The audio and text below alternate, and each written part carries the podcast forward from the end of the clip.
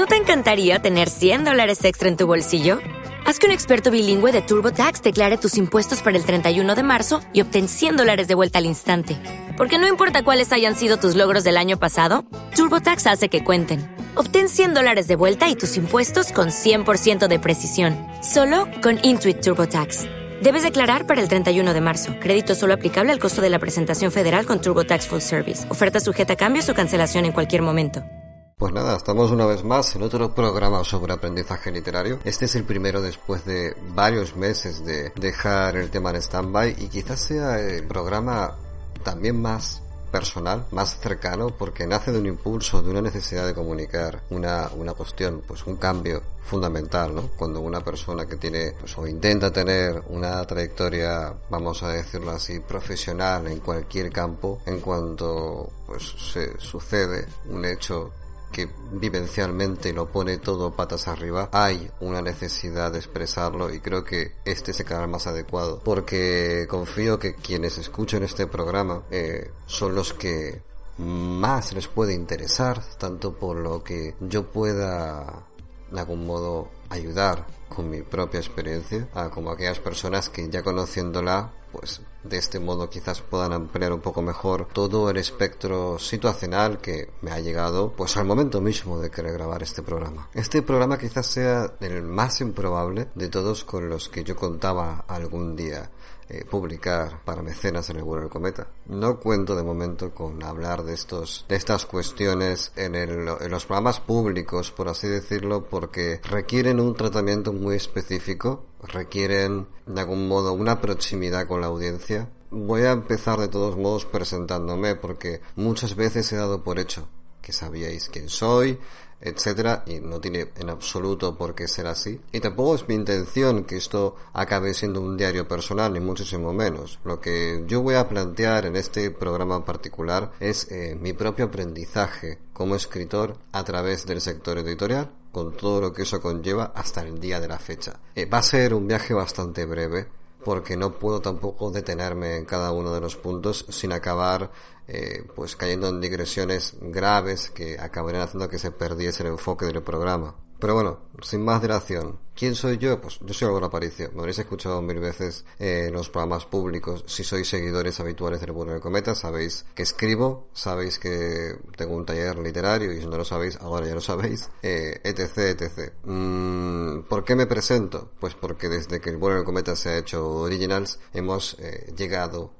a una audiencia totalmente nueva y diferente que no me gustaría dar por hecho que conoce lo que hago o quién soy porque hablaría pronto y mal de una egolatría que verdaderamente no tengo. Así que prefiero presentarme pues he publicado eh, libros con Pultura Ediciones con Carlinga Ediciones he ganado algunos certámenes literarios eh, por ahí y soy eh, el autor, entre otras cosas, de Atlas Negro en Noviembre Nocturno, de las ficciones históricas, y soy colaborador habitual de de, a nivel de guion y producción en Noviembre Nocturno, además de redactor en la revista GTM, que es posiblemente, siendo la más, una de las más importantes de videojuegos a nivel de papel en, a, nivel, a nivel nacional en España. Este podcast nació originalmente con el objetivo de, de acompañar una nueva andadura eh, cuando abrí el Patreon, cuando intenté de algún modo empezar a establecer una nueva ruta a nivel literario, yo quería que el podcast fuese parte de la ecuación, porque considero que poder hablar de literatura era un maridaje perfecto con todo lo demás, que es el propio acto de escribir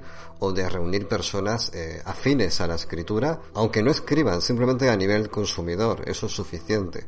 Y creo que por eso me siento muy cómodo hoy justamente hablando de todo este tema, porque de lo que os voy a hablar, y el título ya os lo habrá dejado claro, es que si queréis publicar, os aguarda un infierno y yo os voy a contar cuál es mi infierno particular hasta el día de la fecha. Pero antes me gustaría dejar claro algo fundamental y que ocurre muchísimo.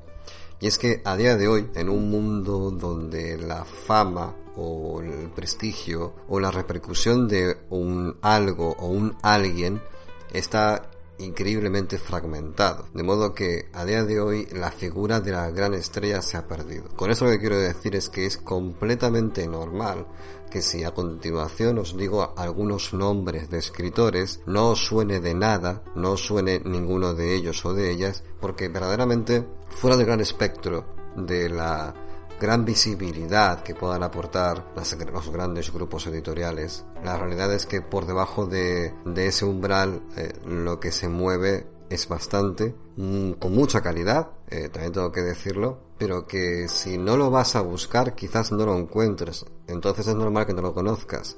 De modo que, bueno, pues vamos a dar por hecho que yo, el primero, por supuesto, porque la verdad es que mm, yo siempre lo digo, pese a que imparta talleres literarios y todo lo demás, siempre considero que estoy empezando. Es así. Eh, uno que no es capaz de llegar todavía a los grandes grupos editoriales tiene que hacer un trabajo de pues de introspección profesional y decir bueno pues yo dónde estoy dentro de la escala pues a lo mejor en todos estos años de trabajo he subido un par de escalones pero ya está sin muchos alardes y sin muchas diferencias con respecto a cualquier otro que, que se autopublique, por ejemplo. No hay mucha diferencia y os explicaré justamente por qué. Pero me gustaría empezar con el motivo por el cual empecé a escribir, que es un poco la, motivación eh, central de todo esto. Yo empecé a escribir por la razón que considero más eh, sagrada de todas, que es el, trabajo terapéutico.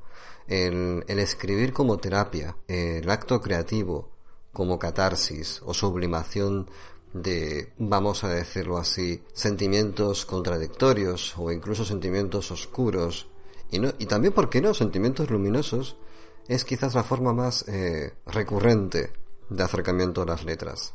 Es complicado no ver escritores que no se acerquen a las letras porque verdaderamente necesiten el acto de escribir tal y como cualquiera podría necesitar el acto de comer.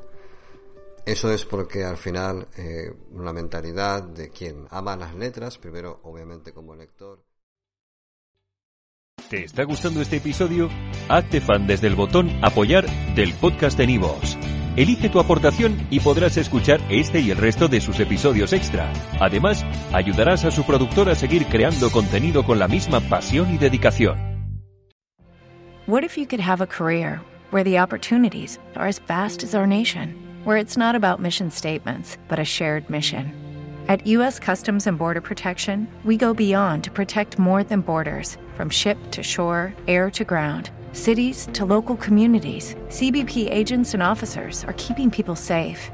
Join U.S. Customs and Border Protection and go beyond for something far greater than yourself. Learn more at cbp.gov/careers.